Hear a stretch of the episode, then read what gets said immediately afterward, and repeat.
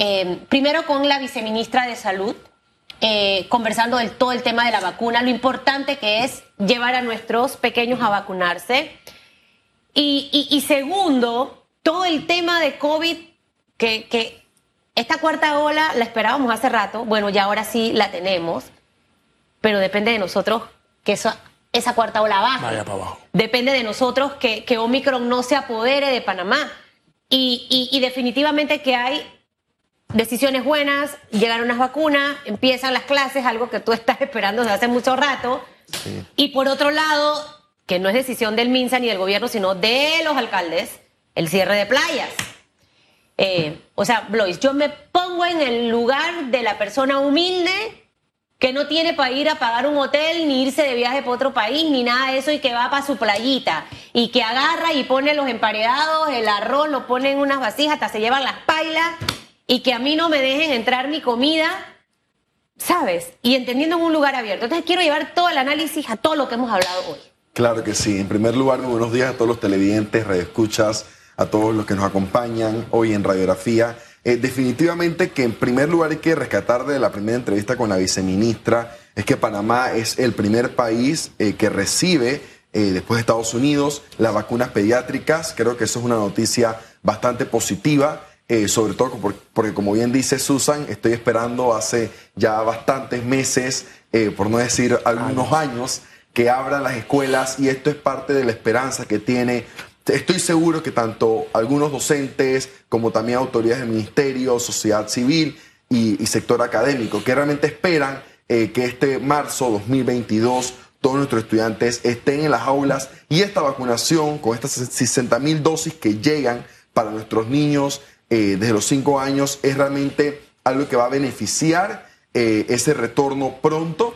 Y yo pienso que también hay que apegarnos, como bien se comentó, a las cifras y al éxito de la vacunación que ha tenido nuestro país. La última vez que teníamos cifras como estas, similares, estamos hablando de que era el año eh, pasado, en enero 2021, febrero 2021, donde teníamos hospitalizados en cuidados intensivos más alrededor de 250 personas. Eh, el día de ayer estaban solo 30 personas eh, en cuidados intensivos, que no es por minimizarlo, pero estas personas que se encuentran eh, en su gran mayoría no cuentan con la, el esquema completo de vacunación. Y esto creo que es un llamado de la ciencia, de, de las autoridades también, a seguirnos vacunando para permitir que ese, que ese, indicador de personas en cuidados intensivos y a quienes les ha estado afectando el COVID en, en mayor medida puedan realmente, eh, puedan realmente seguir manteniéndose como está. Eh, en, en, decadencia y que no sea algo que vaya en aumento, sino que a pesar de los contagios que están, de los 3.000 contagios que tuvimos el día de ayer,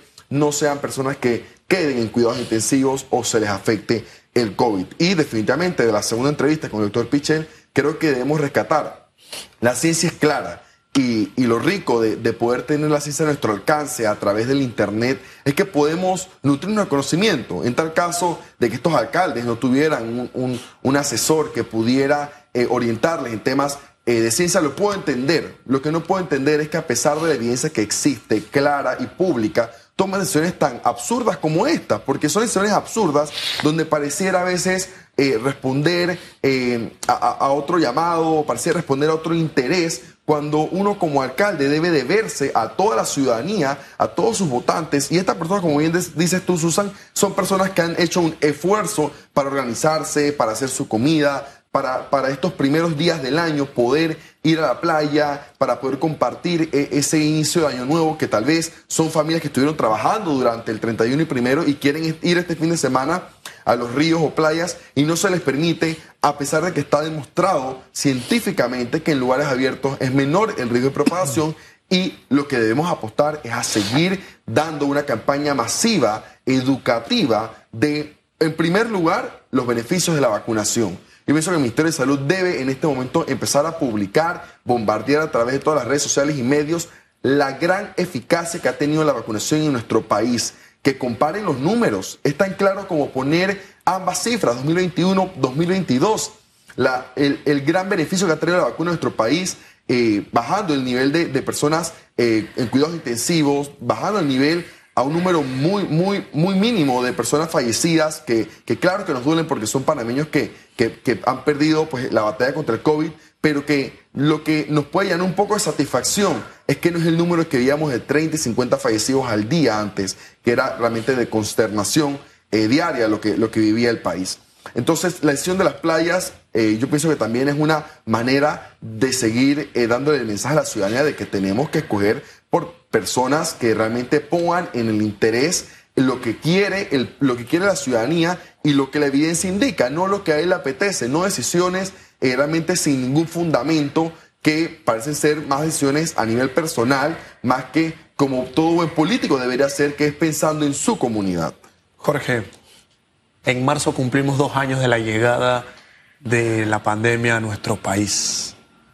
Sin duda alguna, hay un criterio técnico, hay un criterio científico, el cual te dice, como muy bien comentas, oye, si te vacunas, puedes que te alejes de la sala, puede que te alejes de la unidad de cuidado intensivo, puede ser que efectivamente te vaya mejor si te da COVID, si estás vacunado versus si no lo estás. Hay un criterio científico y técnico que te dice el espacio abierto es mucho mejor que estar encerrado, que tener el aire, etc. Si vemos que han pasado dos años casi de la llegada de la pandemia a nuestro país y hay un criterio técnico, científico, el cual apunta a una dirección, el cual efectivamente te dice, haz esto y deja de hacer esto. Y vemos que hay una alcaldía, por ejemplo, la de Chorrera, que te dice, ¿sabes qué? Taboga también. Taboga, vamos a prohibir paseos a río, playa, balneario, vamos a cerrar todo esto. ¿Qué hemos aprendido? ¿Qué estamos haciendo? En el caso de Taboga, diría yo, no nos metes no nos metas a todos. ¿Qué han aprendido ellos? Porque creo que al final un grupo de la población sí hemos aprendido muchas cosas. En definitiva. Y cuando tú corriges, tú ves resultados en positivo. Si cometes los mismos errores, te vuelves a estrellar. No, y, también esto lo ha demostrado la importante número de personas que estos últimos días, con el alto nivel de contagio, se han empezado a vacunar porque sabemos que en principio no querían en la vacuna. Hoy día la ciencia lo está demostrando. Y para estas personas, eh, bueno, en el caso de la alcaldía de, Taboga, eh, pareciera haber eh, reconocido su error y, derogado este decreto. ¿Ya lo derogó?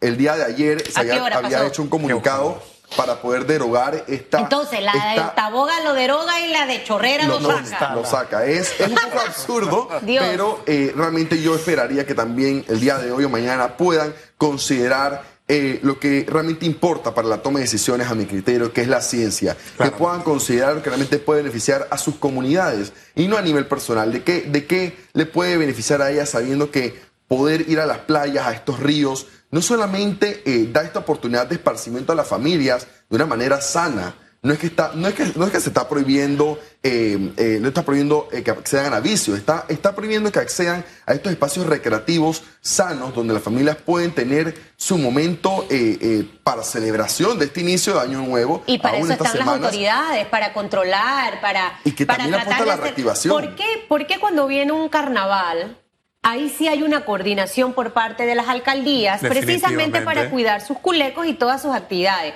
trabajan en conjunto con la policía y con otros eh, organismos de seguridad. ¿Por qué no, no se prepararon para el verano? Entendiendo que necesitamos mejorar la economía. Somos muy reactivos, reaccionamos sobre la marcha.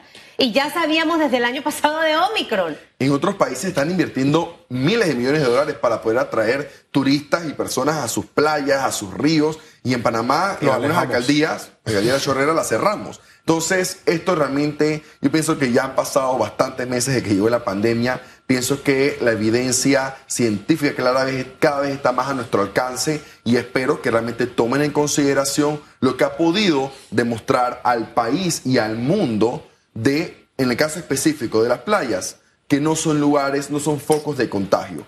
Eso, eso sí, lo puedo decir por experiencia personal en la playa uno, puede uno tiene su distanciamiento, uno se cuida. Cuando llega el momento del, si es una torre en un edificio, el elevador solo lo tomas con tu burbuja.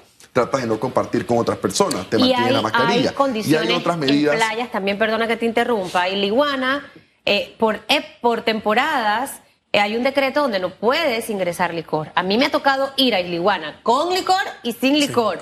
Entonces, siento que al final sí se pueden hacer las cosas bien si haces el decreto no bebidas alcohólicas, entendible, vas a la playa y ya normal. Y tienes las revisiones que se hacen normalmente. No sé si han ido a la cinta costera en los carnavales ustedes aquí. En algún momento a mí me ha tocado ir a cubrir realmente, a trabajar, temas de trabajo. Y revisan. Tú no puedes ingresar con cosas de vídeo. O sea, yo siento que sí podemos hacer las cosas bien, eh, Blois. Claro que se puede, Net- pero- eh, y voy a, a poner de nuevo el ejemplo de Netflix. Léanse el artículo interesante de toda la producción que hizo Netflix en el 2021, con todos los controles debidos. Sancocho Presidencial se grabó en plena pandemia. Hacían los hisopados en el día tantas veces y los controles de las medidas de seguridad igual.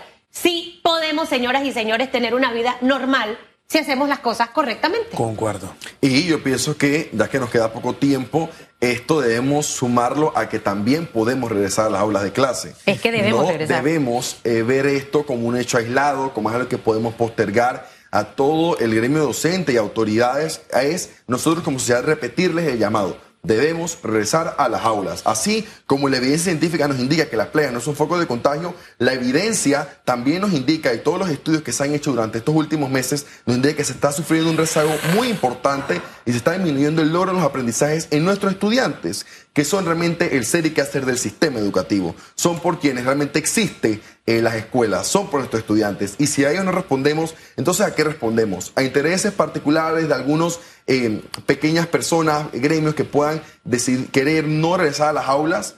Han sido dos años eh, muy largos, muy difíciles, tanto para los padres de familia que han tenido que reaprender, para los estudiantes que han tenido que enfrentarse a una nueva realidad y para los docentes, por supuesto, que también ha sido muy difícil. Eh, eh, la, educación virtual no se compone únicamente de poder tener una buena computadora y un buen internet. Son, son elementos importantísimos, pero no solo esto va a garantizar educación de calidad virtual. Y es por eso, entendiendo que nuestro sistema no estaba preparado para irnos dos años a, distancia, es que debemos seguir apostando. En primer lugar, y, y quiero hacer llamado, es a seguirnos vacunando, a seguirnos cuidando a nivel personal eh, no es que me alegre, pero, pero de cierto modo beneficia que el pico de contagio sea en este momento para poder esperar que vaya bajando la tasa de contagios para el mes de marzo, donde esperamos de verdad que todos los estudiantes panameños puedan ir a sus centros educativos y regresar con ánimo y regresar realmente con la esperanza de poder recuperar esos aprendizajes que no han podido eh, tener los últimos años y poder recuperarlos y poder orientar siempre ese, este, este nuevo año a los logros académicos que deben tener cada uno en su respectivo grado. Jorge, a esa reflexión se suma que este viernes 7 de enero, a partir de las 7 de la mañana, inicia ese plan de vacunación con las vacunas pediátricas que se tienen. Se tienen 60 mil dosis en nuestro país, apuntando a que esas vacunas llegaran, se puedan vacunar a los niños antes del inicio o reinicio Y van a llegar más. de ese, de ese periodo de clases.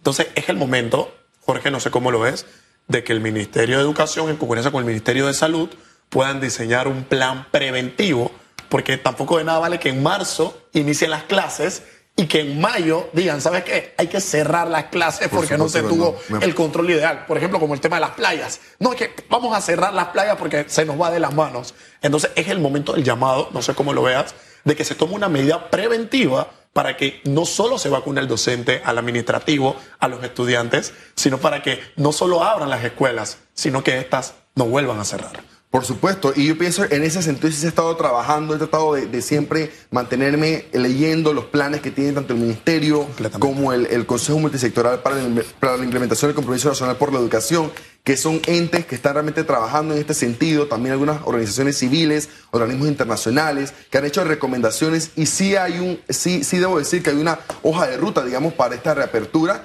Eh, y como bien dices tú, yo pienso que lo que debemos garantizar es que no haya más adelante un cierre y que podamos mantener, como varias escuelas lo han hecho estos últimos meses, porque sí debemos decirlo, hay escuelas que han estado abiertas, entonces debemos reconocer esas buenas prácticas que han realizado para justamente que todas nuestras escuelas tengan la oportunidad de mantenerse, mantenerse abiertas y recalcando que este domingo 9 de enero eh, es un día para recordar, un día histórico donde los jóvenes cambiaron la historia tenemos que tener a nuestros estudiantes en el centro del sistema educativo porque son ellos quienes pueden seguir cambiando nuestra historia.